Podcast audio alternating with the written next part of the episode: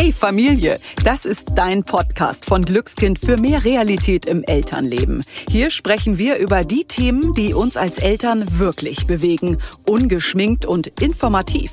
Mainstream oder bla bla gibt es bei uns nicht. Dafür wertvolle Tipps, tolle Persönlichkeiten und ganz besondere Geschichten. Wir sind Kerstin Lücking, Hebamme und siebenfache Mutter. Ich weiß also, wie es laufen kann oder auch mal nicht und Dorothea Hinden, TV-Journalistin und zweifache Mama. Die, die nach einer Antwort immer noch eine weitere Frage hat.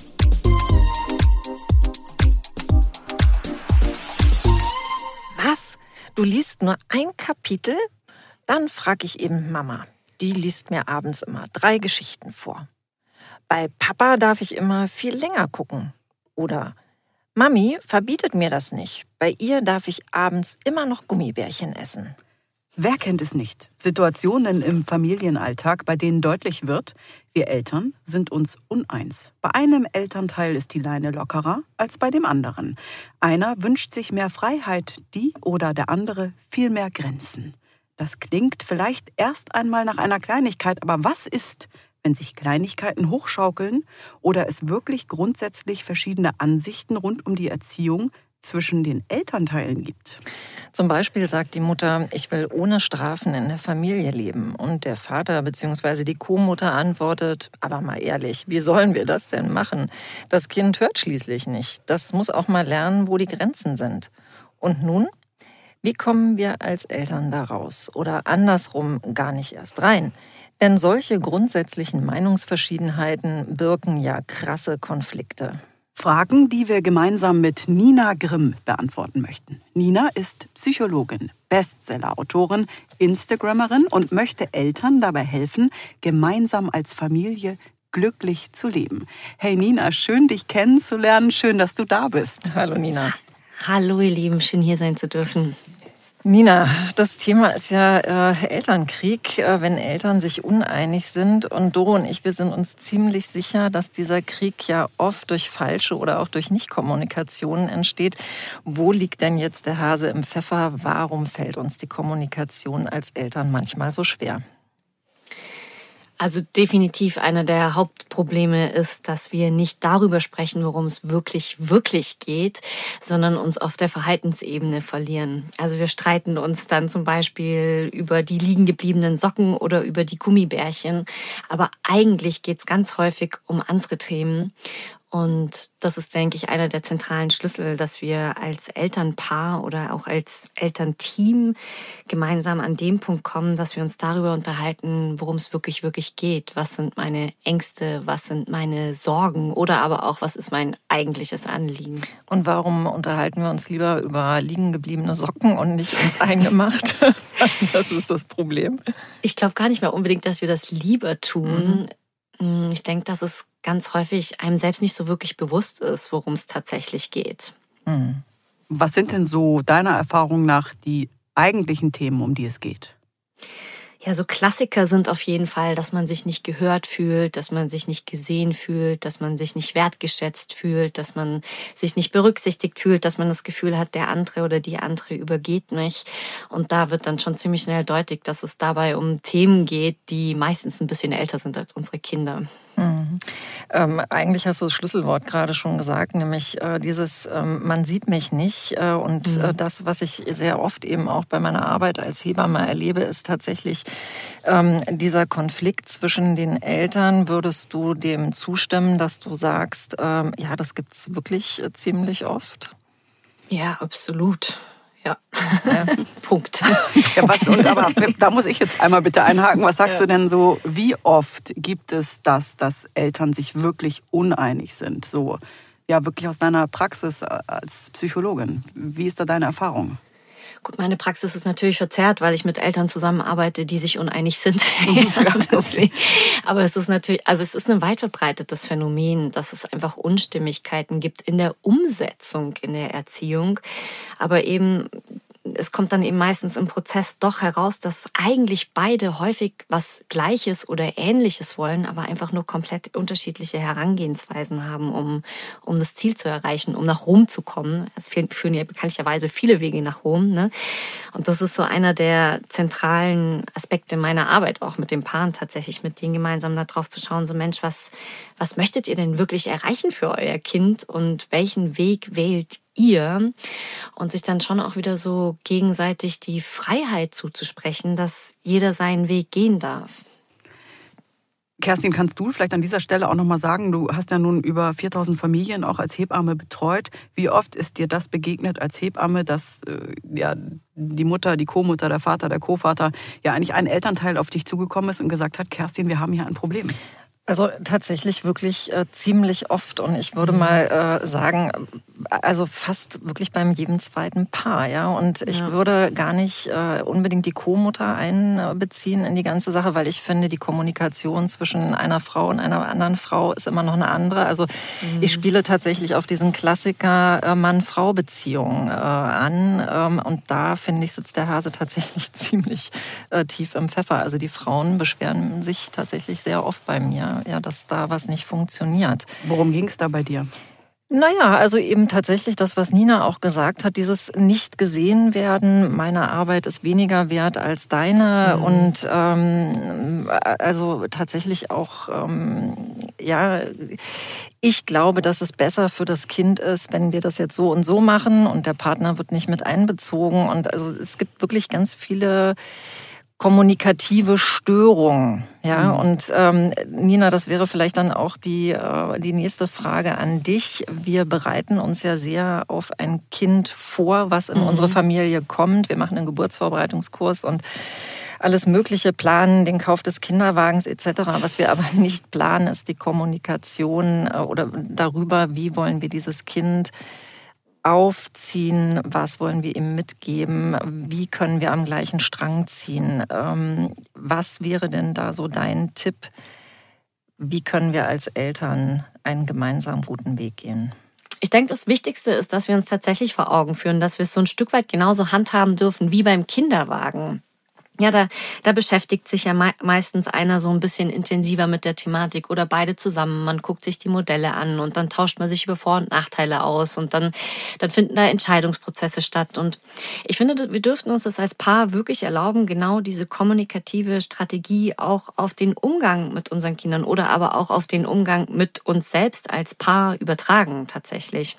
Und eine, eine ganz wunderschöne Technik, die ich gerne mit meinen Paaren mache, ist, dass ich sie tatsächlich einlade, sich vorzustellen, so hey, stellt euch vor, euer Kind kommt mit 18 an Weihnachten nach Hause. So, was soll, was soll das für ein Mensch gewesen, also was soll das für ein Mensch geworden sein, damit ihr euch so auf die Schultern klopft und euch denkt wirklich so, boah, wir haben, wir haben echt einen richtig guten Job gemacht und sich dann zu fragen als nächstes, okay, welche zentralen Werte wollen wir denn vermitteln, damit unser Kind, damit unser Kind genauso wird?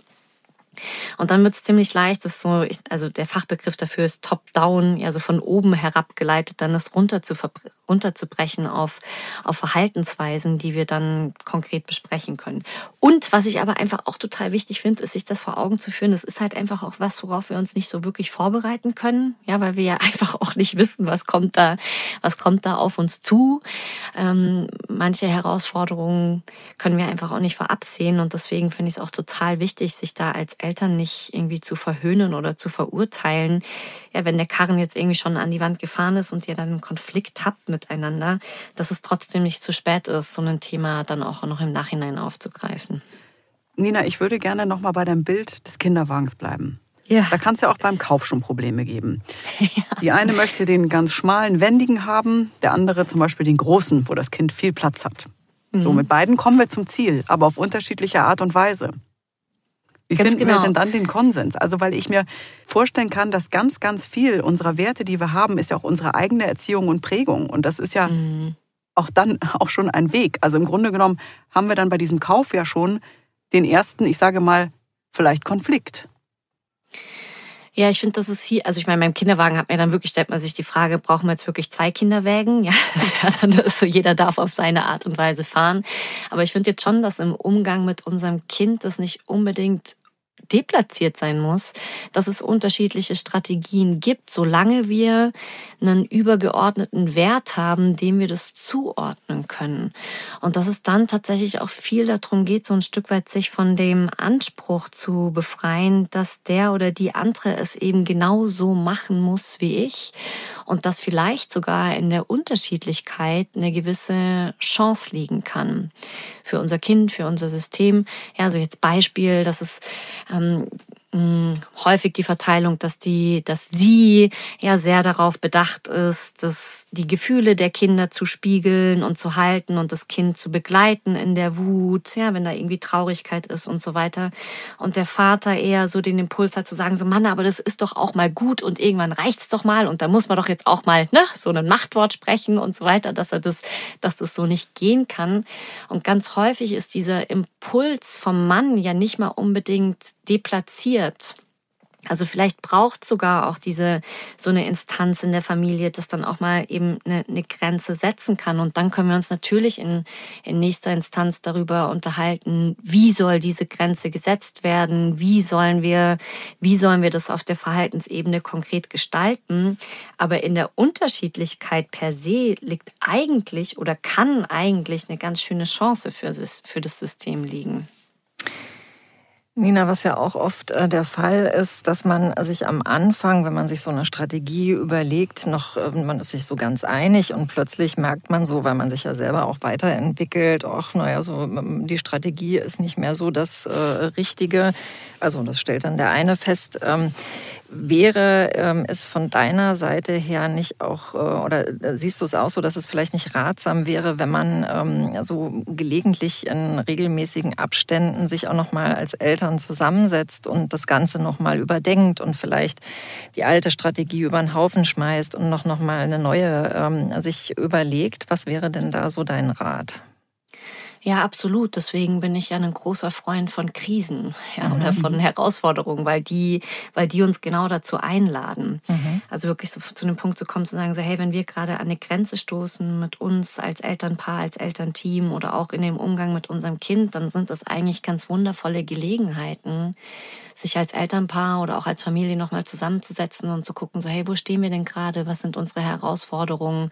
Und dient, der, dient das Mittel noch dem Zweck? Absolut. Ja, ich finde, das ist ein, das ist ein, ein Prozess, den wir uns auch zusprechen dürfen, dass mhm. der genauso dein, sein darf. Mhm. Ja, wir sind, ja. Ja, und, und hast du irgendwie so einen konkreten Tipp äh, an der Hand, dass du sagst, also deiner Meinung nach hat sich äh, bewährt, dass man vielleicht so sich nach einem halben Jahr nochmal zusammensetzt? Oder was, was würdest du da konkret mit an die Hand geben?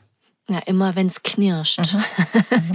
also immer wenn ihr das Gefühl habt, es kommt gerade ein Zweifel hoch, sind wir hier gerade noch richtig oder auch, dass ihr das Gefühl habt, so boah, eine Strategie zündet nicht mehr beim Kind. Also bei uns war es zum Beispiel so, dass so dieses, dieses Validieren ist der Fachbegriff dafür unserer, unserer, unserer Tochter, also dieses in, in Worte fassen, oh, das macht dich jetzt gerade ganz wütend und Mensch, du möchtest unbedingt zu dem Bauklotz und kommst nicht hin. Ja, so das hat irgendwie im ersten Jahr total gut funktioniert funktioniert. Und je älter sie aber wurde, desto, desto krasser hat sie einfach gebebt. Und wenn wir dann mit diesem Ding gekommen sind, so, oh, Mala, das macht dich jetzt gerade ganz wütend, dann ist die uns durch die Decke gegangen. Die hat das Kinderzimmer zerlegt oder die ganze Bude, mhm. sodass klar war, hier muss jetzt einfach, hier muss ein Strategiewechsel her. Und nochmal, deswegen finde ich, bin ich wirklich ein großer Freund davon zu sagen, so hey, wann immer ihr an einen Punkt kommt, an dem ihr merkt, wir kommen, wir kommen an eine, an eine Grenze oder wir sind vielleicht sogar auch schon in einem Konflikt oder in einer Herausforderung, ist es eigentlich schön, weil es so ein Stück weit eine Einladung des Lebens ist, um es mal pathetisch zu sagen, ja, nochmal, nochmal drauf zu gucken, sind wir eigentlich gerade noch auf dem Track, auf dem Weg, der gerade für uns alle wirklich gut ist. Wart ihr denn auch dann, darf ich das so fragen, in einem Konflikt, ihr als Eltern? Jetzt nicht unbedingt in einem Konflikt in dem Sinne, aber wir haben schon darüber diskutiert. Also für mich war es schon lange so die Frage von so, hey, Konsequenzen ist ein absolutes No-Go. Ja, also hättest du mich das vor fünf Jahren gefragt, dann hätte ich ganz klar gesagt, jegliche Form der Konsequenz ist irgendwie so eine in Watte gepackte Strafe und deswegen zu unterlassen. Mhm. Aber eben, je älter dann die Maler unsere Tochter wurde, desto krasser wurden dann halt einfach auch die Ausbrüche. Und dann tatsächlich auch kam da so ein gewisser, wie sagt man, äh, Schaden, wisst ihr, was ich meine? Mhm. dass halt einfach auch Dinge beschädigt wurden und so weiter, dass, dass, sie, dass sie Schimpfwörter verwendet hat, uns beleidigt hat, wo dann einfach klar war, so, hey, das, das, das geht nicht mehr nur mit so, oh, du bist gerade so wütend, sondern da muss eine Form von, von Konsequenz aufgezeigt werden. Und tatsächlich war es, war es in allererster Instanz ich, die ja. gesagt hat, so, ey, so, so kann es nicht mehr weitergehen, wo, wo mein Mann dann tatsächlich eher so ein bisschen, also ich sag mal, fast genauso überrascht war über mich, wie ich über ja. mich selbst, dass, dass das aus meinem Mund kam. Mm. Ich glaube also wir waren nicht in einem Konflikt, aber es war schon, ein, es war schon eine Phase des, des Ausprobierens. Wie, wie können wir das denn jetzt machen? Wie können wir vorgehen, um trotzdem unseren, unseren Werten treu zu bleiben? Magst du an dieser Stelle einmal sagen, also tue ich das jetzt so ein bisschen in deine Geschichte hinein, aber was dann, was ihr dann zum Beispiel gemacht habt? Gemeinsam? Ja, klar. Ähm, also nochmal bei uns, was ein ganz wichtiger Aspekt, das habe ich ja auch eingangs schon erwähnt, ist tatsächlich, dass man sich als Elternpaar, als Elternteam Gedanken darüber macht, was sind so die drei bis maximal fünf wichtigsten Werte, die wir vermitteln wollen. Und ich bezeichne das gerne als, als Polarsterne. Mm. Und wenn du die hast, dann, dann hast du ja auch zeitgleich ein total schönes Fundament, um, um erzieherische oder ne, um Strategien auf der Erziehungsebene zu besprechen und dann aber auch, um, um gemeinsam mit deinem Kind in Kontakt zu gehen. So, und was wir dann so ausklamüsert haben, ist tatsächlich, dass wir äh, dass wir Maler dann, also wenn sie so durchgedreht ist, schon begrenzt haben und ich mich tatsächlich authentisch gezeigt habe mit dem, was, was es mit mir macht. Mm, also so dieses so, hey, wenn du so mit mir redest, das verletzt mich und ich merke, mhm. das macht mich wütend und ich brauche ich brauche jetzt gerade erstmal einen kurzen Cut. Lass uns bitte später nochmal darüber sprechen. Und das ist ein ganz zentraler Aspekt für uns geworden, dass wir es uns wirklich auch rausnehmen, dass diese ja, dass der Konflikt jetzt nicht in der Situation sofort geklärt werden muss, sondern es war für unser System eine maximale Erleichterung, dass wir gesagt haben, wir erlauben uns, das zu vertagen. Also wir haben eine sogenannte, eine sogenannte Konfliktbox und einen Familienrat. Da schreiben wir dann so Größe, also ne, wenn Konflikte passiert sind, auch zwischen den Geschwistern oder zwischen uns und den Kindern, schreiben wir das auf und packen das in die Box und tagen dann einmal in der Woche als Familie und gucken uns an, was ist da drin, was gilt es zu besprechen. Und da packen wir dann sowas aus. Das heißt, mhm. wenn tatsächlich auch so die Gefühle einfach auch schon wieder so ein bisschen runtergekocht sind, ja, und wir nicht mehr alle so hitzig sind und sauer aufeinander sind oder traurig und berührt sind. Und dann ist es tatsächlich, dass wir mit unseren Kindern auf der Ebene darüber sprechen, sie zu fragen, so, hey, was, was glaubt ihr denn, wie, ähm, welchen Wert hat es verletzt oder stand es im Einklang mit unserer Idee, wertschätzend miteinander umgehen zu wollen, Dinge respektieren zu wollen und dann tatsächlich Maler, gut, Maler ist jetzt halt auch schon sieben, mhm. ja, beziehungsweise fast acht, das ist dann einfach auch eine andere Hausnummer als jetzt bei einem Kleinkind. Und sie dann aber zu fragen, was sie für eine Idee hat, wenn herauskristallisiert wurde, dass eben durch ihr Verhalten jetzt zum Beispiel der Wert Respekt verletzt wurde, was sie für Ideen hat, wie sie den Polarstern Respekt wieder zum Leuchten bringen kann, dass also sie quasi ja. starkes Miteinander quasi in der genau. Familie. Ja. Ich höre immer wieder von Frauen, die sagen, ich möchte das mit meinen Kindern so klären, dass ich mit ihnen spreche. Ich möchte meine Kinder nicht bestrafen, aber mhm. mein Mann fährt dann die harte Hand und hat eine harte Schule. Der ja. kann nicht anders. Das ist sowas, was Klassiker. ich in all den Jahren immer mal wieder gehört ja. habe. Sehr häufig, ja, ich auch. Ja, mhm. und, und jetzt? Ja, ich finde es da total wichtig, erstmal rauszufinden, was denn bei ihm da für eine Sorge dahinter steckt, beziehungsweise auch was für eine Absicht. Also sehr wahrscheinlich steckt dahinter ja eine Form von Angst, was aus seinem Kind werden könnte. Oder es steckt ein Schmerzpunkt dahinter, dass er sich nicht gewertschätzt fühlt, dass er sich nicht respektiert fühlt, dass er sich nicht berücksichtigt fühlt. Und ich denke, das gilt in allererster Instanz herauszuarbeiten. Oder beziehungsweise da ist ja jetzt auch nicht jeder, jeder oder jeder dafür offen. Und es hilft aber trotzdem, wenn, wenn du jetzt in der Position bist, dass du sagst, hey, ich möchte, möchte mit meinen Kindern sprechen, aber er oder sie will die harte Hand, dann eben diesen Blick darauf zu werfen, dass er sehr wahrscheinlich gerade selbst auch wieder so ein dreijähriges Kind ist, ja, das das gerade in einem alten Verhaltensmuster gefangen ist und da einfach nicht rauskommt und, und milde auf ihn zu blicken und dann wirklich so ein Stück weit mit, mit ihm so umzugehen, wie wir es auch bei unserem wütenden Dreijährigen tun würden. Ja, zu, zu benennen, zu sagen, so, hey, ich, ich, ich merke, dass du fühlst dich hier gerade nicht gesehen. Ja, oder du hast, du hast Sorge, das, also das zu benennen. Und, und das ihn dann aber zeitgleich auch wieder auf die, auf die erwachsene Ebene zu holen und zu sagen, so lass uns doch bitte nochmal gemeinsam darauf blicken, was wir wirklich für unser Kind erreichen möchten und wie wir das jetzt konkret, wie wir das konkret umsetzen können. Also dann weg von dieser, erstmal weg von der Verhaltensebene und hin, hin zu der Werteebene. Mhm. Und wenn, wenn, wenn er dann, wir bleiben jetzt einfach mal der Einfachheit halber mhm. bei ihm, ja, aber wenn er dann wirklich die Gelegenheit hat, darüber zu sprechen, worum es ihm wirklich geht, was sein tatsächliches Anliegen ist, also zum Beispiel zum Ausdruck zu bringen, dass es ihm total wichtig ist, den Kindern Respekt zu vermitteln oder einen wertschätzenden Umgang miteinander zu vermitteln oder die Tatsache, dass es ihm wichtig ist, dass seine Grenzen gewahrt werden. Ich denke, da können, da kann sie dann sehr wahrscheinlich auch wieder sagen, so ja, stimmt, das ist mir auch wichtig. Ja, das ist wirklich auch was, das möchte ich unseren Kindern auch mitgeben. Und aus diesem Konsens heraus kann dann wieder ein Gespräch darüber stattfinden, wie das, wie das erreicht werden kann.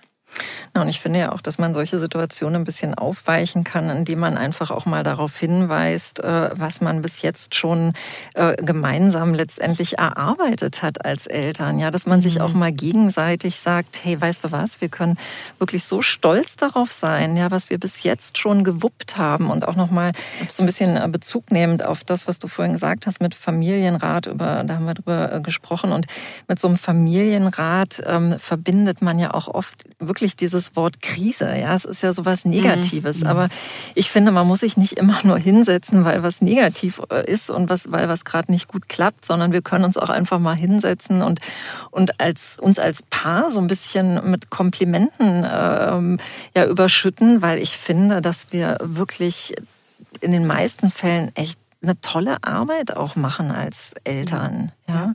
Absolut.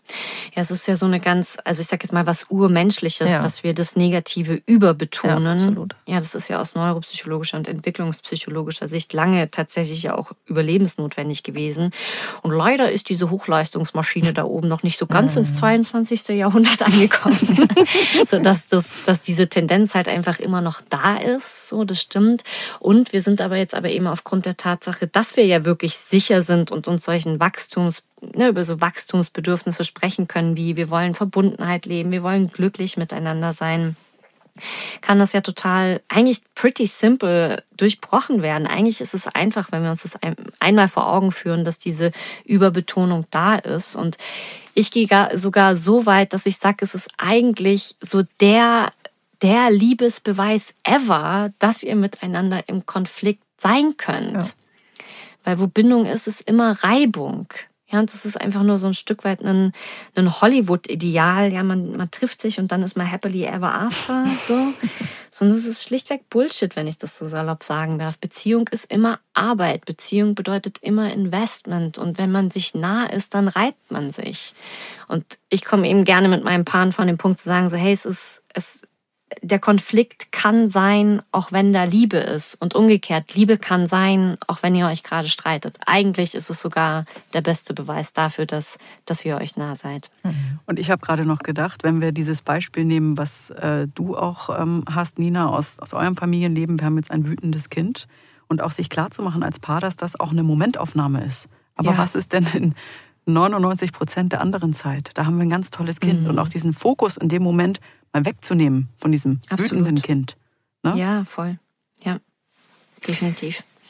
Nina, wir sprechen heute über Elternkrieg, Erziehungskrieg, aber wir haben es eigentlich noch gar nicht so richtig äh, definiert, diesen äh, Begriff. Ähm, beschreib doch einfach mal, was steckt denn da so hinter? Ja, eben, was ich ganz häufig mitbekomme in meinem Beratungsalltag, ist, dass da eben in den meisten Fällen tatsächlich sehr ambitionierte Frauen sind, ja, die sich, die sich, denke ich, glaube, es liegt einfach auch so ein Stück weit in der Natur der Sache. Ja, wir sind neun Monate schwanger, wir sind im Mutterschutz, wir sind meistens immer noch diejenigen, die den Großteil der Elternzeit übernehmen und so weiter. Das heißt, das ist einfach so viel natürlich, so viel natürlicher ein zentraler Bestandteil unseres Lebens geworden, als, als es für den Papa ist sodass es eben häufig die Frauen sind, die sich anfangen, bewusst mit der Thematik zu beschäftigen. Wie möchte ich das gestalten mit meinem Kind? Die Bücher lesen, die Podcasts hören, die die ganzen tollen Instagram-Kanäle abonniert haben und so weiter. Und daher halt eben meistens dann auch mit den neuen fancy Ideen reinkommen. Und, und die Männer halt eher so in ihrem Alltagsstrudel drin bleiben und arbeiten gehen und dann, ja, dann kommt sie noch mit was, was sie noch von ihm will. Und er denkt sich nur so, oh Mensch, können wir es nicht einfach mal, bei, bei mir hat's doch auch nicht geschadet so. Und mm, dass das eben ja sehr häufig diese Verteilung ist, dass, dass Frauen oder die Mütter eben zum Beispiel die Sehnsucht haben nach Familienbett, ja, weil sie gelesen haben, das schafft die Bindung etc. pp. Und der Mann aber halt eigentlich denkt so, nee, ich will, ich will dich auch mal wieder nur für mich haben, so dass da wirklich so einen, ja, so einen, mm, so ein aneinander klatschen und ein Kollidieren von Wünschen und Sehnsüchten besteht die, die wirklich zu einer Form von Krieg führen kann. Insofern, dass wir, dass die Fronten so verhärtet sind, dass da nicht mehr wirklich ein Miteinander geschieht, sondern ja, eine Zwecks-WG draus mutiert oder wirklich so ein Gefühl ist von so, boah, wir, wir arbeiten vielleicht sogar gegeneinander. Wie oft ist das so deiner Erfahrung nach in deinen Beratungen der Fall? Also, dass es schon so extrem ist? Ja schon sehr, also so extrem dankenswerterweise nicht häufig, aber diese Thematik, dass du, dass eben sie einen Wunsch hat, wo er nicht mitgehen kann, kann, kann ich konform gehen mit, mit eurer Erfahrung, ja, dass das wirklich bei fast jedem zweiten Paar der Fall ist. Wobei ich schon auch den Trend sehe, dass mehr und mehr Papas sich auch beginnen, mit diesen Fragen zu beschäftigen, mhm. Mhm. was zuträglich ist ja, was mhm. zuträglich ist. Also woher ich denke, da wird. Äh, Entschuldige, äh, kannst du äh, definieren, woher das kommt, dass sich dass sich mehr und mehr Papas mhm. damit beschäftigen? Ja, ich denke, dass es schon auch einfach so ein Generationswechsel mhm. ist, der da gerade stattfindet. Mhm. Und das einfach auch salonfähiger wird nach und nach. Und ich denke schon auch tatsächlich, dass das ein positiver Effekt von, von sozialen Medien ist, dass einfach es mittlerweile ja auch coole Blogger und Influencer mhm. gibt, die sich auch den, also die sich auch an Papas wenden. Und ich denke, da passiert einfach gerade, es, es passiert eine gesellschaftliche Kehrtwende. Ähm, und es braucht es wahrscheinlich einfach noch so ein paar Generationen Zeit, bis es, bis es natürlich geworden ist, dass das auch oft auf der Herrentoilette der Wickeltisch steht, ähm, weil sich einfach auch die Väter beginnen, mit dieser Thematik zu beschäftigen. Sag mal, aber was macht das denn deiner Erfahrung nach mit den Paaren an sich, wenn sie wirklich an zwei unterschiedlichen Enden stehen? Was macht das mit den Gefühlen beim Paar? Ja, das kann tatsächlich zu so einer Form kalten Krieg enden. Ja, das ist wirklich sehr einfach maximal voneinander trennt. So, und dass da wirklich eine ja, so eine ganz große Kühle reinkommt und Feindseligkeit mitunter auch und so dieses Gefühl, boah, da liegen, da liegen Meilen zwischen uns und wir haben eigentlich so gar keine Idee mehr, wie, wie können wir überhaupt noch zueinander finden, weil plötzlich der ganze Alltag irgendwie nur noch gespickt ist von Beweisen dafür, dass dass er einfach ein Idiot ist, dass er unsensibel ist und andersrum, dass sie einfach nie zufrieden ist und ne, die ganze Zeit nur am Meckern ist und so weiter. Gibst du solchen Beziehungen eine Chance? Ja, ich denke, wo, also ich bin da wirklich so ein salopper Spruchgaber, wo, wo ein Wille ist, ist meines Erachtens mhm. immer ein Weg. Und ich bin ein ganz großer Fan davon. Also ich meine, ich bin ja in der sehr, in der sehr, ich sag jetzt mal, bequemen oder mh, mm, angenehmen Position, dass die Paare, die zu mir kommen, die haben ja meistens eine Motivation. So, und das, das, also das, das kristallisiere ich gerne raus, dass ich sage, guck mal, allein die Tatsache, dass ihr euch jetzt hier einen Beratungstermin gebucht habt und hier mhm. da seid, zeigt ja, dass ihr, dass, dass, da eine, dass, da eine, dass da ein gemeinsames Anliegen ist. Und ich bin großer Fan davon, an so einer Stelle die Paare dazu einzuladen, wirklich zu sagen, so hey, jetzt lasst mal dieses Grübeln, ist das noch eine gute Idee oder sollten wir uns besser trennen oder kommen wir überhaupt noch zusammen? Lasst uns das einfach mal für eine Zeit, also jetzt für einen begrenzten Zeitrahmen von sechs Monaten, drei Monate ganz bewusst zur Seite legen und euch gegenseitig dafür zu committen, in dieser Zeit, in diesen drei Monaten geben wir beide jetzt nochmal alles ja, wir pulvern nochmal wirklich alles rein, um diese Beziehung zum Laufen zu bringen. Und wenn wir nach, nach diesen drei Monaten merken, so, okay, es hat irgendwie immer noch nichts gefruchtet, ja, dann, äh, dann haben wir eine gute Entscheidungsgrundlage, um dann gegebenenfalls die, die Wahl zu treffen, dass eine Trennung vielleicht doch das Bessere ist. Ich habe aber zum Beispiel auch immer wieder, ich sage jetzt mit Frauen, das ist die klassische Mann-Frau-Beziehung gesprochen, die gesagt haben, mein Mann weigert sich, diesen Schritt zu gehen, auch Hilfe anzunehmen von außen. Wozu rätst du denn allen, die sagen, wir brauchen Hilfe, aber ja, mein Partner oder auch meine Partnerin weigert sich? Ich denke, das liegt sehr häufig an der Art und Weise, wie, wie ja in den meisten Fällen Frauen das tatsächlich adressieren. Also ich sage jetzt mal, der Klassiker ist, ähm, sie motzt zickt, zetert, stänkert, schimpft, ja, also ist ja sehr wahrscheinlich auch berechtigt unzufrieden und kommt aber einfach mit so einer, mit so einer fordernden, unzufriedenen, motzenden, schimpfenden Grundhaltung rein. Und das ist was, was für Männer in den allermeisten, oder nicht nur für Männer, für alle eigentlich erstmal unattraktiv ist. Ja, und diese Dynamik beobachte ich tatsächlich sehr, sehr häufig, dass sie eben unzufrieden ist, und er am, am Motzen ist und am Schimpfen ist und dann geht er entweder weg oder er geht in den Gegenangriff. Das sind die zwei, das sind die zwei potenziellen Möglichkeiten, die er dadurch hat. Mm, weswegen ich es gerne rate, tatsächlich sich darüber Gedanken zu machen, was denn eine Veränderung für ihn attraktiv macht. Mhm. Und da anzusetzen. Also zum Beispiel? Zum Beispiel, sag mal, also so, ich mache jetzt einfach mal einen, einen Beispielsatz, was man sagen könnte, ja, dass man eben nicht in ein Gespräch reingeht, Mensch, wie sieht's hier schon wieder aus und ich kann überhaupt gar nicht mehr und ich, wir streiten uns nur noch und ich will das jetzt endlich ändern und wir müssen jetzt was machen. Ja, das wäre so quasi dieses Don't. und ein, ein Du als, als Gegenbeispiel wäre zu sagen so, hey, mh, mm, hast also erstmal je nach Typus, ja, aber für viele Männer kann es erstmal ein, ein, großer Release sein, erstmal zu fragen, ob er gerade überhaupt Kapazitäten hat zuzuhören mhm. und ihn dann und ihn dann in ein Gespräch tatsächlich auch eher einzuladen, ja, zu sagen mhm. so, hey, ich habe ein Anliegen, hast du grad, hast du kurz drei Minuten Zeit, mir zuzuhören? Und dann, dann das, das Problem auf den Tisch zu legen, zu sagen, es ist gerade ganz schön, ganz schön dicke Luft zwischen uns beiden die ganze Zeit.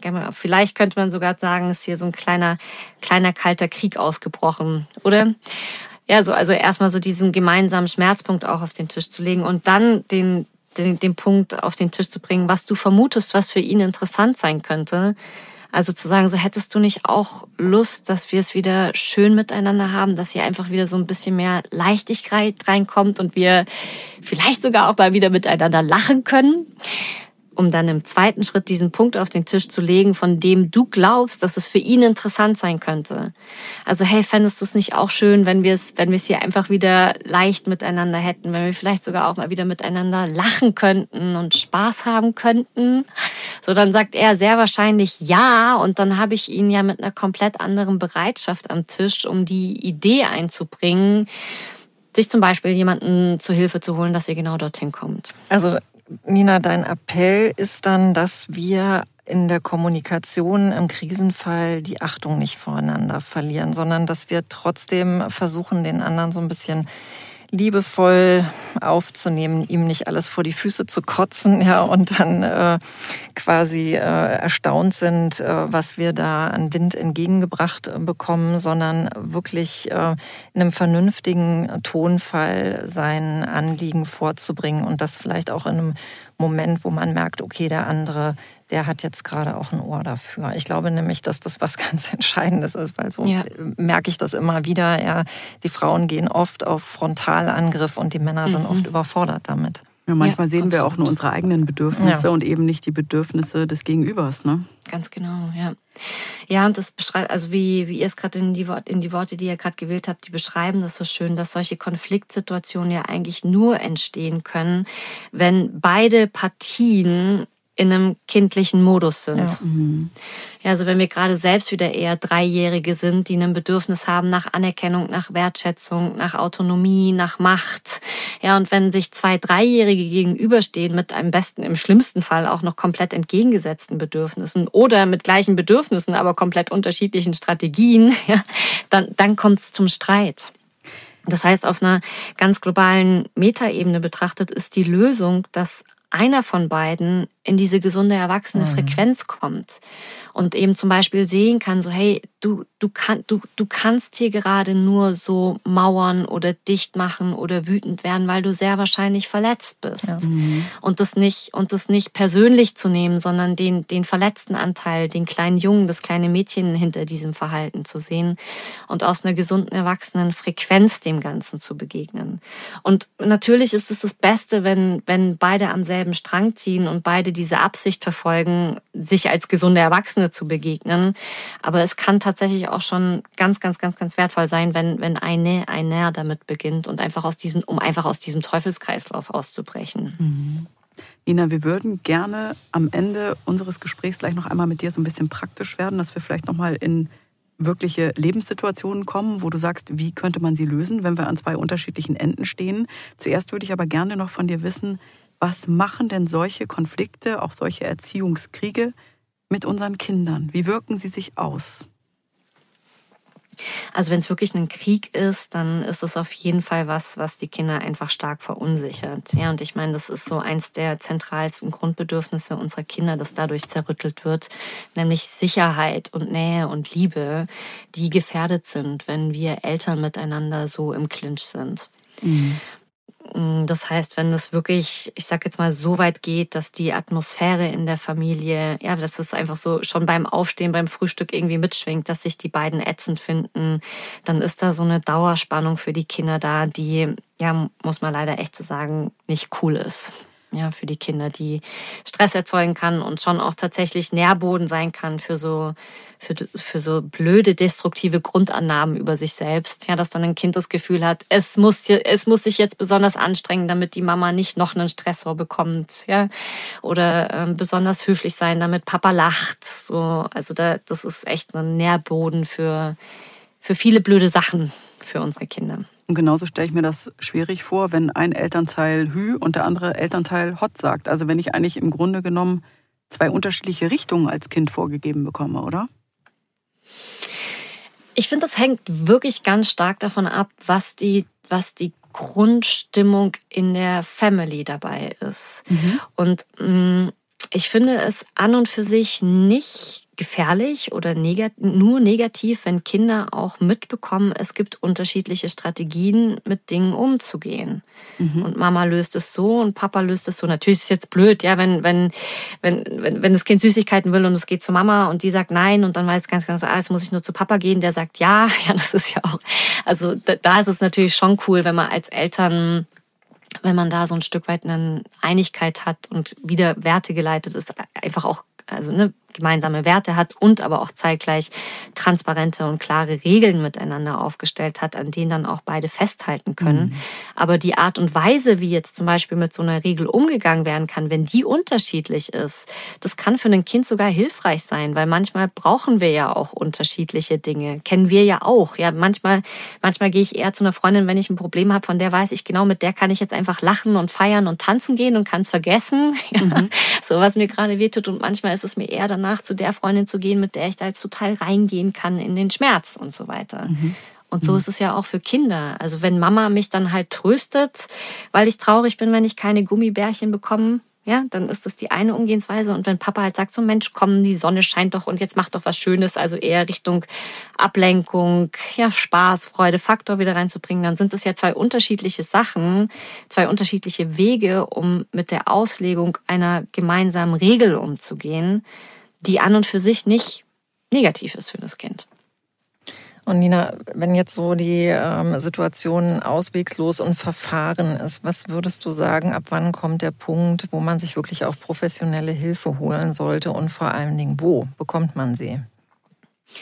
Also ich denke immer, wenn ihr das Gefühl habt, egal was wir tun, wir sind innerhalb von wenigen Minuten in so einem verhärteten Streit, dass wir uns nur noch anschreien oder ähm, dass einer sich zurückzieht, also dass da dass sich einer zurückzieht. Das heißt, dass da einfach kein wirkliches Zusammenkommen mehr da ist und eben auch so dieses, also ich sag's mal so, wenn es andersrum ist, als es eigentlich sein sollte, ja, dass du das Gefühl hast, es ist eigentlich, es ist eigentlich dauerhaft angespannt und wir haben ab und zu so gute Momente, mhm. weil das einfach für für dich, aber auch für das gesamte System so ein Stressor ist, der einfach der nicht gesund ist für niemanden.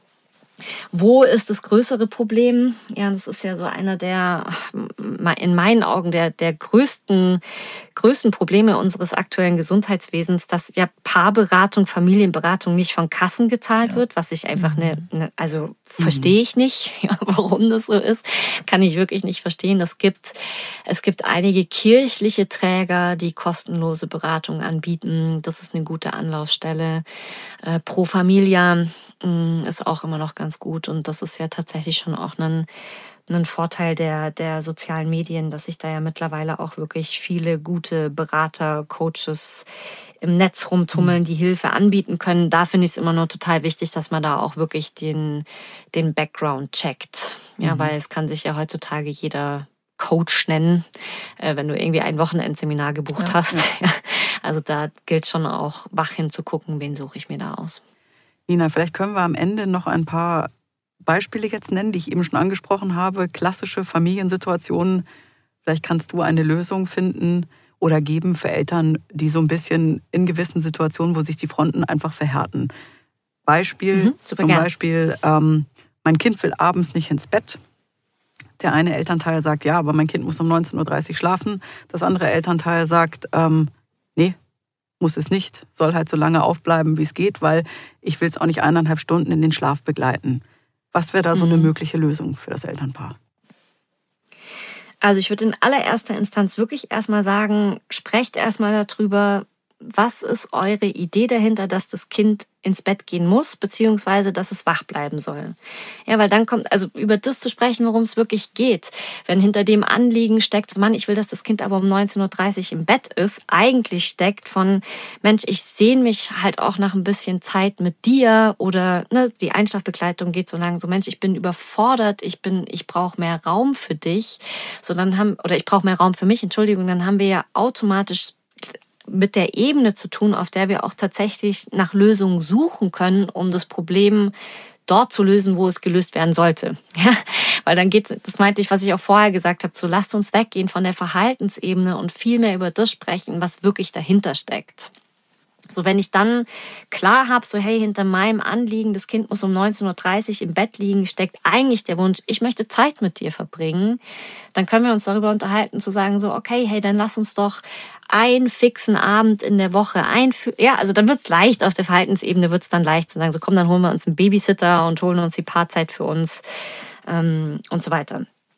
Anderer Ansatzpunkt ist jetzt aber, wenn zum Beispiel, wenn, wenn jetzt sie oder er sagt, so dieses, hey, es ist mir einfach wichtig, dass mein, dass das Kind in, in seinem Rhythmus leben kann. Ja, das ist, und mir ist es dann lieber, ich bin nur fünf Minuten im Bett und es fällt tot um wie ein Stein. Dann da auch, anstatt da irgendwie anderthalb Stunden zu begleiten, da dann auch wirklich dafür in die Verantwortung zu gehen und zu sagen, so, hey, pass auf, mir ist es wichtig und ich trage das ja, und ich, ähm, ich gestalte dann auch entsprechend den Abend für unser Kind. Und da noch einen, einen Hack aus unserem Alltag. Wir haben die sogenannte, wir haben die sogenannte Elternzeit. Also unsere Kinder dürfen entscheiden, wann sie ins Bett gehen, aber es ist einfach klar, nach 20 Uhr sind wir einfach nicht mehr verfügbar für Duplo-Spielen, Barbie-Spielen und ähm, Taratara, sondern da, da machen wir halt, was Eltern dann halt gerne so machen. Da sitzen wir auf dem Sofa, da lesen wir. Klar schalte ich dann auch mal noch das Hörbuch an oder schenke was zu trinken ein, aber ich bin dann einfach inhaltlich nicht mehr verfügbar. So. Guter Punkt. Nina, nächster mhm. Klassiker. Ein Elternteil sagt, ähm, erst die Arbeit, dann das Vergnügen. Sprich, du machst erst die Hausaufgaben und übst Klavier und erst dann verabredest du dich zum Spielen und der andere, das andere Elternteil sagt, ach, die Schule war heute sehr anstrengend, jetzt mach doch erst mal irgendwie äh, Spiel mit Duplo oder Lego oder was auch immer. Was würdest du dazu sagen? Mhm. Kompromisse finden. Ich finde, da schließt das eine das andere nicht aus. Also mhm. man kann ja wirklich gut sagen, so dieses, hey, Schule war anstrengend, lass uns, lass uns einfach, wenn sie nach Hause kommt, das Mittagessen ist erstmal Ruhe, Oase, da darf sie Pause machen oder eher Viertelstunde ausruhen, in, in seinem Turnus sein und dann kommen die Hausaufgaben. So, ich finde, da kann man total gut äh, beides zusammenmischen und ja, Mhm. Oder man sagt so, okay, die Hausaufgaben zuerst und dann, dann kann eine Stunde Pause kommen und sie kann, sie kann dann selber wählen, möchtest du, möchtest du zuerst Klavier üben und hast dann nach hinten raus Zeit, länger mit deiner Freundin zu spielen oder spielst du jetzt erst mit deiner Freundin und kommst dann aber halt um vier nach Hause, um Klavier zu üben. Also ich finde, da geht es tatsächlich viel um, um Absprachen und ja, schon auch so ein Stück weit klare Regeln und Strukturen schaffen, die transparent sind. Mhm. Ein letztes Beispiel. Hm, das Kind sagt immer, nö, nein, habe ich keine Lust zu und macht gefühlt in dieser Phase nicht das, was die Eltern wollen. Das eine Elternteil sagt, ja, ist dann so, jetzt gerade ist eine Phase. Das andere Elternteil sagt, ja, aber mein Kind muss auch mal merken, dass das so nicht geht. Dann müssen wir eben doch Strafen anwenden. Zum Beispiel, mhm. ich nehme mein Kind dafür da und dahin nicht mit oder fahre es nicht mehr zum Sport.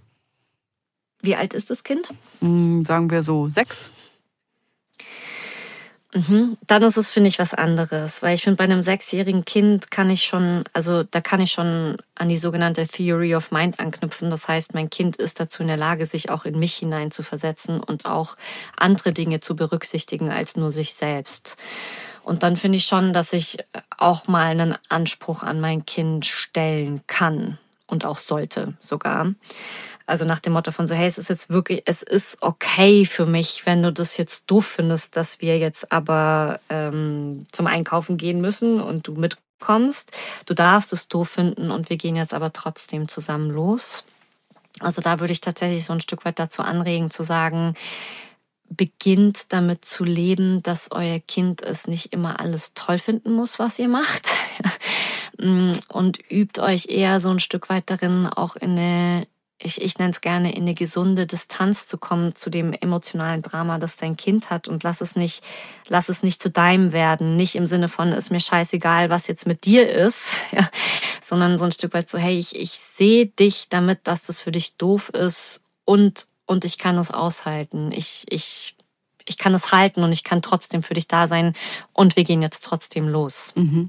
Vielleicht noch kurz zu dem Thema Konsequenzen. Ich finde es halt einfach ab einem, also ich würde tatsächlich sagen, so ab Schulalter ist es okay, wenn wir oder auch sogar wichtig, dass wir unseren Kindern beginnen aufzuzeigen, dass, ihre Verhalten, dass ihr Verhalten Konsequenzen hat. Ich finde es aber wichtig, dass das in einer Relation zu dem Verhalten des Kindes steht. Mhm. Also das ist jetzt nicht einfach nur zu sagen, so hey, wenn du, wenn du hier die Schuhe durch die Gegend pfefferst, fahre ich dich nicht zum Sport.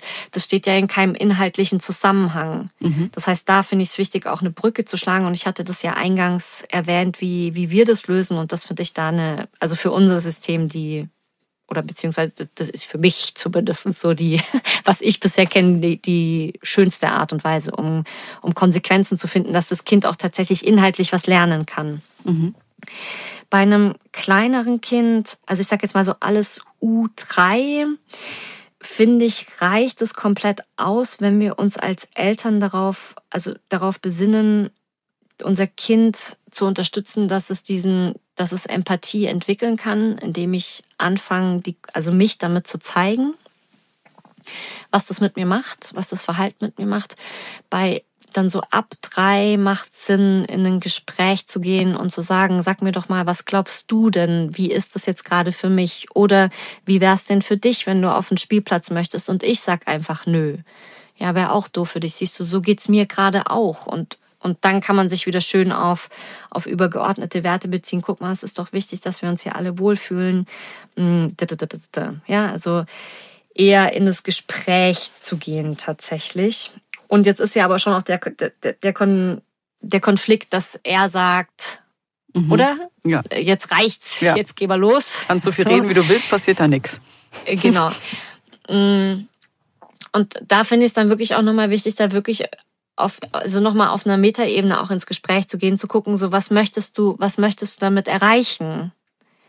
Was ist das Ziel damit? Möchtest du, dass du deinem, möchtest du, also welchen Wert möchtest du deinem Kind damit vermitteln? Und dann, dann erübrigt sich das tatsächlich meistens schon wieder, weil wir dann einfach auch so ein Stück weit anerkennen können, dass, dass er es vielleicht auf diese Art und Weise lösen kann, aber ich es trotzdem auf, auf meine Art und Weise tun kann. Und wir aber beide unserem Kind damit dasselbe vermitteln. Mhm.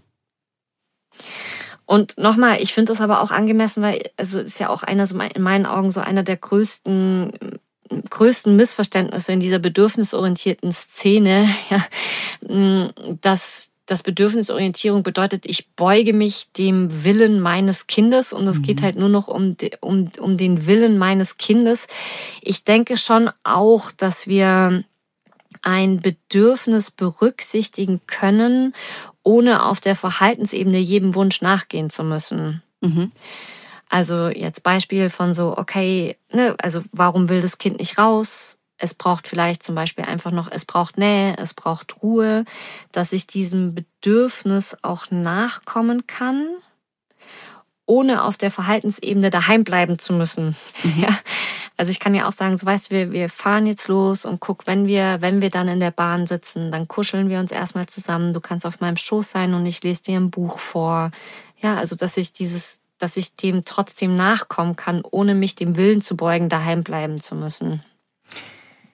Nina, du hast äh, ein Buch geschrieben, was wir natürlich unseren Hörerinnen und Hörern nicht vorenthalten möchten. Hätte, müsste, sollte Bedürfnisorientierung im Familienalltag wirklich leben.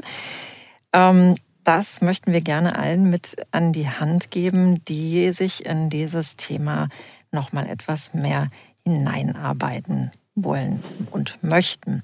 Nina, wir bedanken uns ganz herzlich für dieses äh, tolle Gespräch. Du hast viele Tipps äh, mit an die Hand gegeben. Wir haben viel gelernt, ja. vor allen Dingen, dass Kommunikation alles ist, Aber auch schon bei den von. Kleinsten.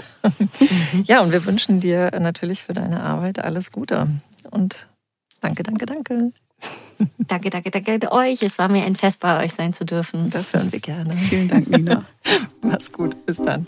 Tschüss. Tschüss. Wir freuen uns, wenn dir unser Podcast gefallen hat. Hast du Fragen, Anregungen oder Themenwünsche? Dann schreib uns doch gerne eine Mail an podcast.glückskind.de und Glückskind mit UE. Außerdem findet ihr in den Streaming-Portalen unter Glückskind weitere Audioformate wie Kinderhörspiele, Kinderlieder oder Einschlafgeräusche.